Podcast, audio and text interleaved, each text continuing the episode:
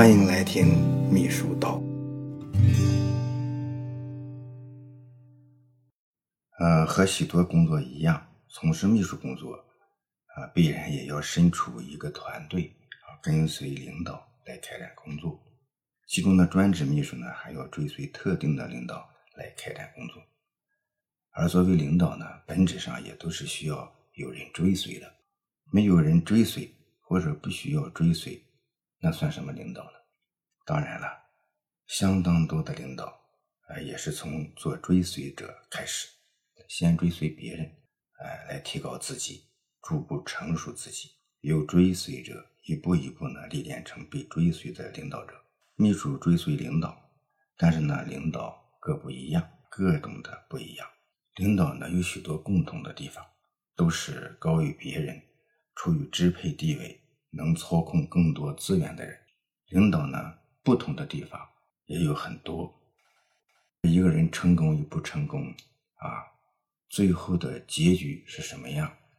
每个人走的路径不一样，哎，一路走来，大家都在努力，但是最后的结果，或者说你看一些名人传记呀，看一个历史的事件呢，好像当初与他的努力都是相关的，其实呢，与他所身处的团队，与他追随的人，特别是追随的领导者，关系非常大。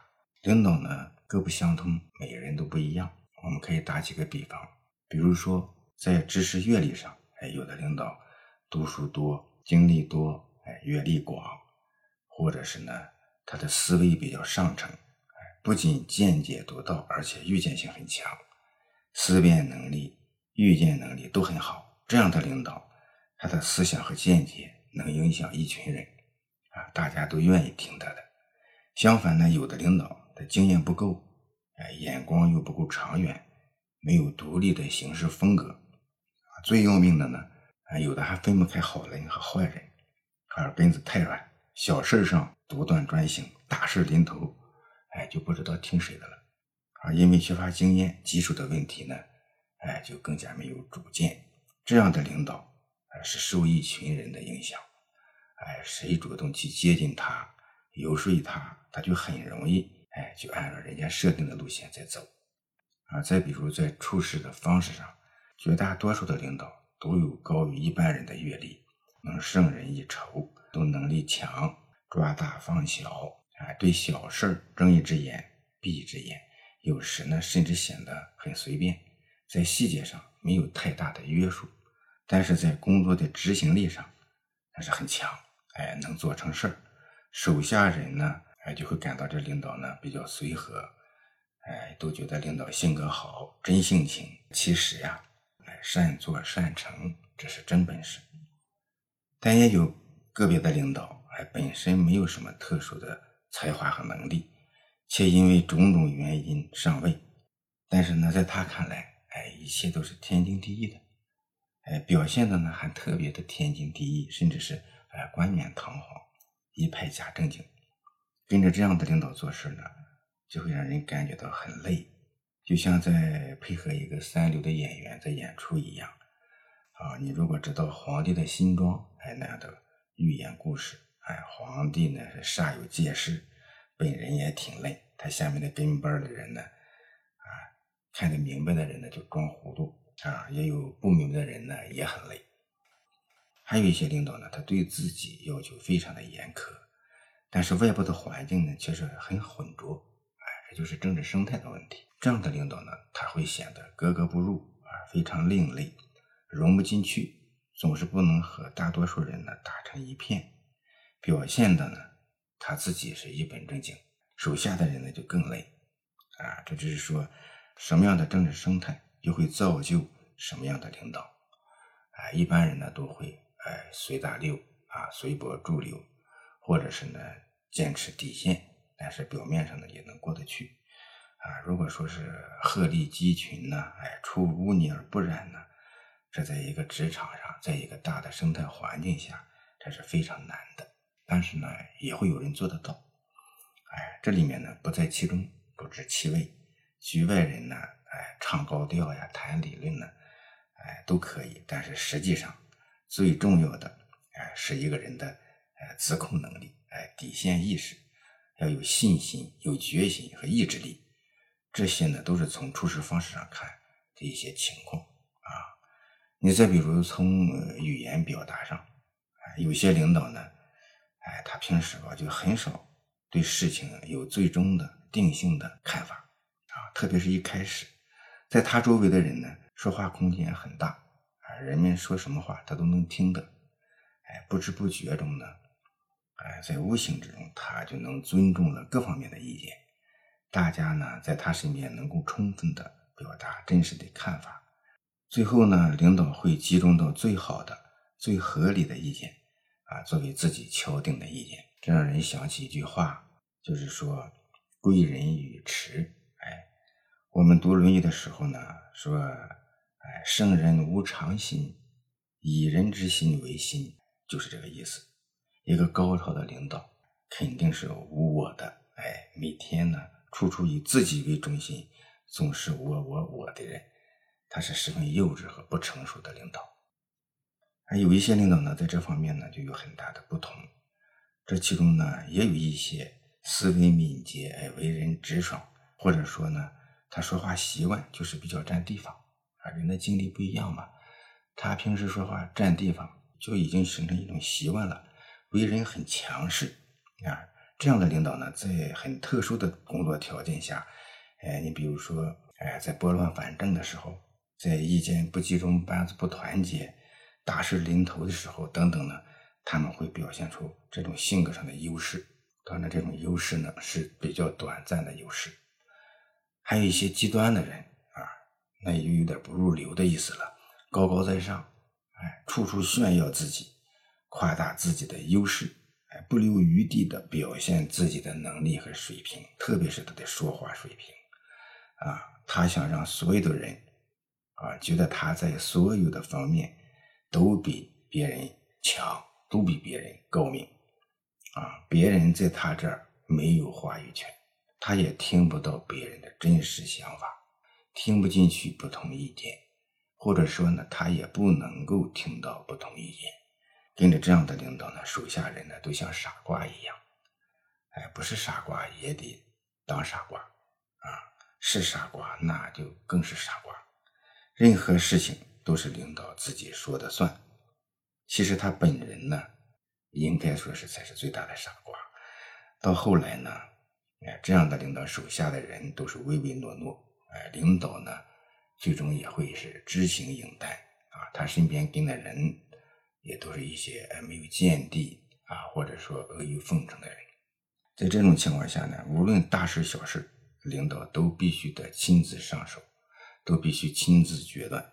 哎，这样呢，就很难做成大事啊。你看，这个领导呢，是各有各的不同，哎，各有各的不一样，形形色色，各有千秋啊。但是对秘书来讲，跟着水平高的领导，如果你认真学的话，就能够学到知识，还能够长见识。如果说你跟着脾气大的领导，那你更容易能够学会低调和隐忍。啊，你跟着才华不高，啊，但是呢处事圆通的人，你就能够有更多的机会，能学习到独立思考，学会为人处事。哎万物尽观皆自得，各有所长，各有所得。什么样的领导都可以当秘书的导师，只是呢，从领导身上能够学到的东西是不一样的。不管领导有多少种，啊，各自有什么不同，但是跳出来了看呢，对秘书来讲，领导只有两种啊，一种他是能让自己成长，另一种呢，就是能让自己平庸啊。学不到真本事，学不到真本事也就罢了啊，甚至呢会让你倒霉，倒大霉啊。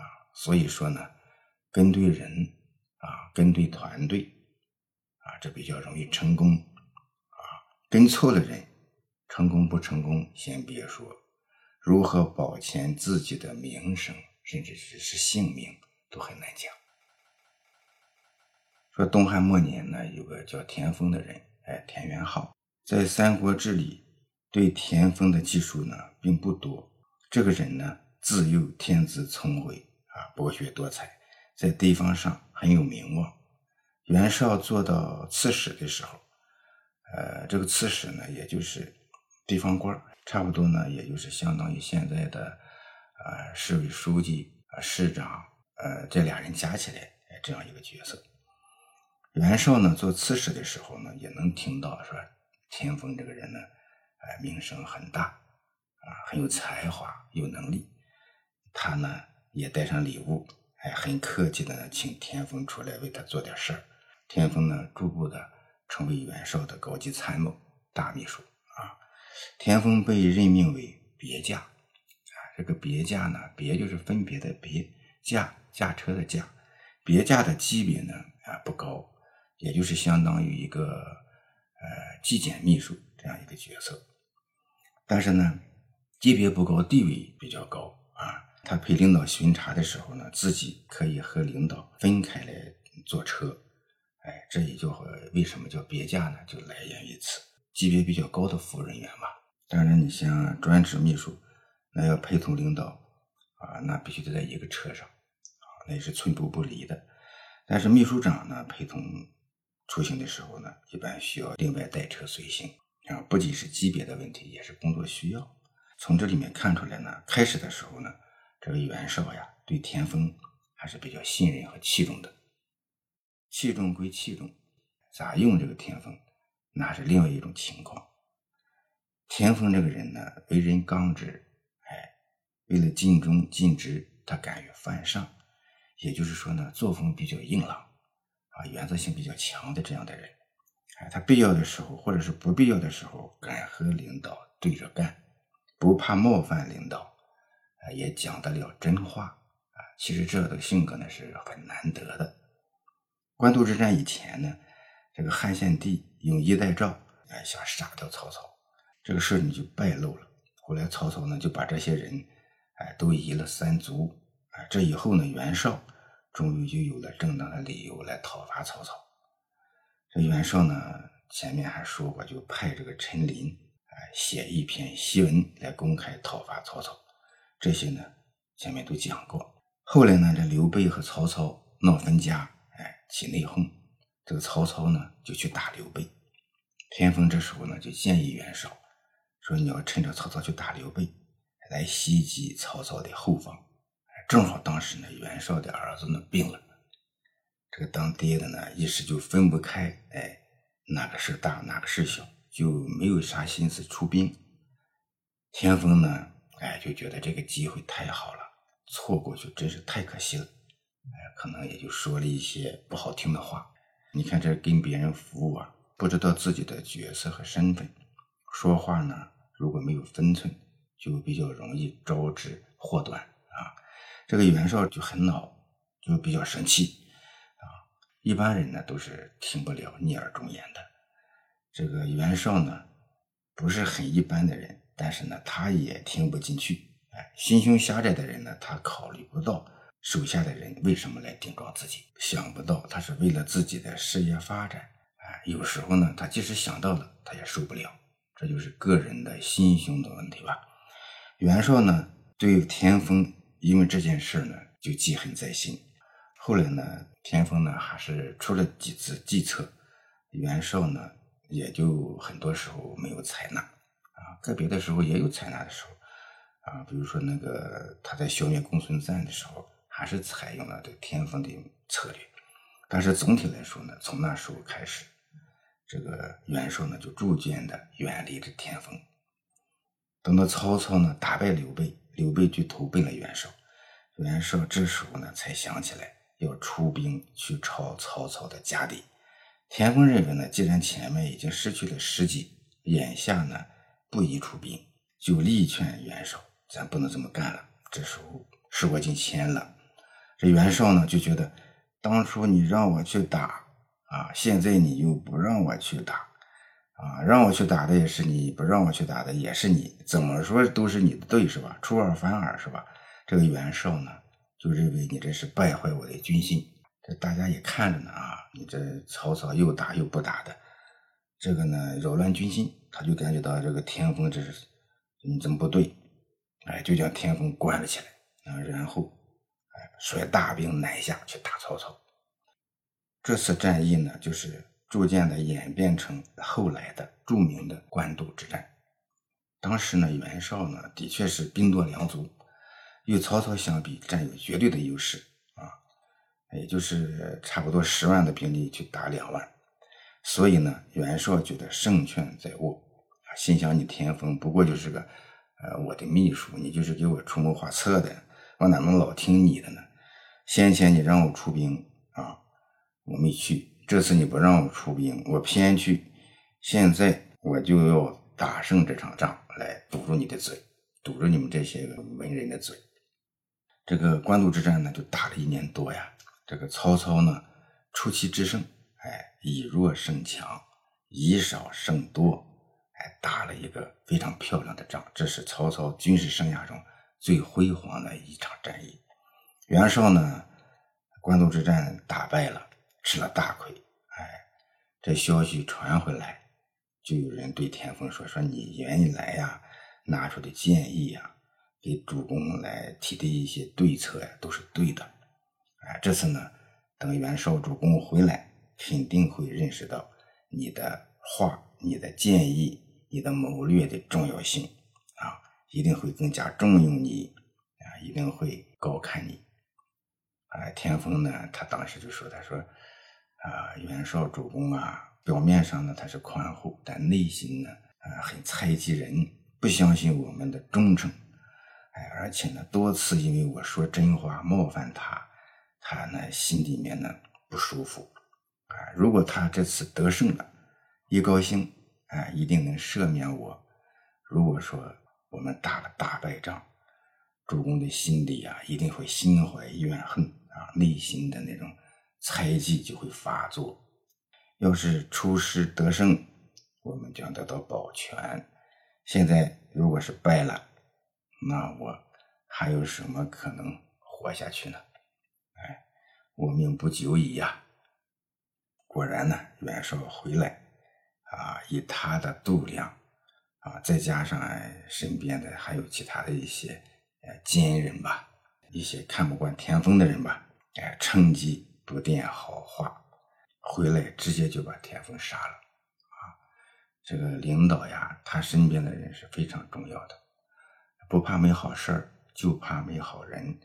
关键是呢，一些奸诈之人，他为一己之私，他也顺应领导的一些不好的想法，哎，借机呢达到自己的目的。哎，田丰呢，其实是一方面死于这个袁绍的心胸狭隘，另一方面呢，也是死于领导身边。没有为他说话的人，啊，特别是呢有害他的人，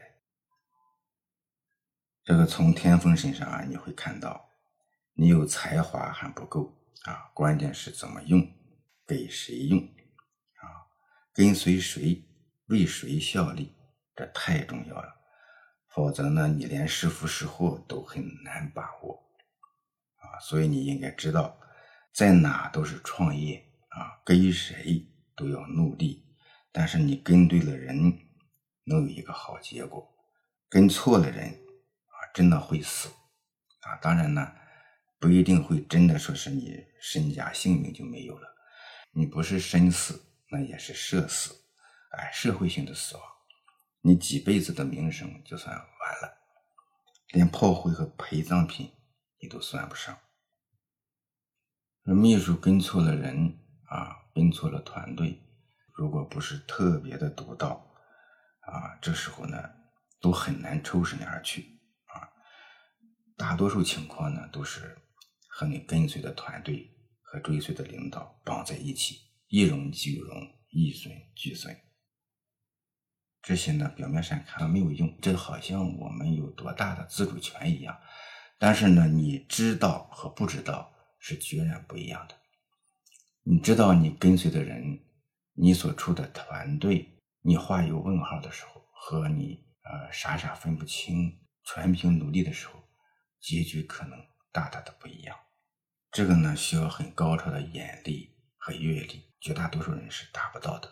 但起码我们要知道，一个人的努力呢，他最后有一种结果，而这种结果呢，与你当时这个跟随的人所处的团队是非常重要的。起码你知道这样一个问题，你就会注意它，研究它。有时你就会比别人想的多一点，你的处境、你的方向可能就更加有选择性。说这个周永康快退休的时候呢，他用了一个秘书叫于刚。当年的于刚呢，那也是非常厉害的人呢，勤奋好学，有定力，又刻苦，有志向，是典型的那种好学生、好青年。于刚呢，他考的是中国人民大学的法学院，大学里面他也是一个很出众的人。后来呢，他还在国务院办公厅秘书三局工作过。啊，毕业的时候呢，于刚的第一志愿他就是想去铁道部。他的一个老师，哎，劝他，他说铁道部的一个下属的机构不如去国务院，国务院这是中央政府机关，去了以后呢，前途会更好。最后呢，于刚呢，他选择了去国务院的法制局。他在法制局的时候呢，这个领导还对他比较信任的。对他看的呢比较重，哎，后来呢，他又调到国务院办公厅秘书三局。当时的秘书三局呢，他主要负责办理教科文卫呀、哎政法民政这方面，哎等等这些工作。于刚呢，还曾经去广东省的鹤山市挂职副市长。这个在以后呢，他就开始担任这个周永康的秘书，啊，一直到被调查。哎，有的人呢。也曾经说，领导快退休了，啊，你是不是得换个工作呀？哎，于刚就说，他说我的领导呢，呃，还不放我，哎我得听领导的，啊，这个于刚呢，肯定是非常努力啊，这样一个人，不然人家呢怎么会抓住他，呃，不放？哎，一直舍不得换人呢？哎，所以说呢，方向不对啊，你越努力，可能是越可惜。那，极个别的领导呀，或者是整个的领导层都不干净。那如果说是秘书能够全身而退，那也是不可能的。人家必须要求你同流合污，那顺我者昌，逆我者亡啊！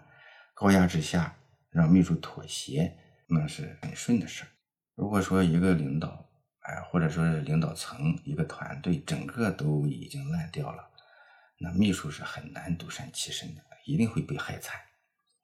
本身即是腐败的领导干部，在腐败的活动中，往往呢，他也让秘书哎充当马前卒，让秘书替他做这做那。在这种情况下，哎秘书呢，呃能够拒绝腐败，能够不跟着烂，这是很难做到的，几乎不可能。领导不干净，要查领导，有时呢也会是从秘书查起。你像河北的第一秘李真。出事哎，他的领导成文高跟着就被开除党籍，撤销正省级的直接待遇谷俊山的秘书乔锡军出逃啊，一周以后，国防部官员的网站，后勤部副部长谷俊山就给撤掉了。后面呢，跟着那么大的一个案子啊，其实呢，国家对秘书的配备呢也有严格的规定啊，那么正省级以上领导才可以配专属秘书，领导的秘书。哎，也应该由组织部门会同领导呢，在部门的办公厅室里面，哎，来审查、来调配。领导同志呢，也当然可以推荐，但是呢，也要经过这样一个过程。啊，个人呢，不能指定自己的亲属或者是不适合做秘书的人员来担任秘书。啊，这有明确的要求。这个省部级领导秘书在任用的时候呢，公示未发现问题以后，还要得征得组织部的同意。啊，才能正常履行任命程序，哎，也不得破格提拔，哎，秘书不能在秘书岗位上直接提拔转岗，哎，领导调任新职不允许将原来的秘书带走，哎，等等这些规定都非常细。然而呢，做不做秘书啊，提拔不提拔，带走不带走，哎，甚至你走不走正路，能不能走正路，这些对秘书而言呢？往往也都是身不由己啊！古人说：“术业不可不慎！”真是这样啊！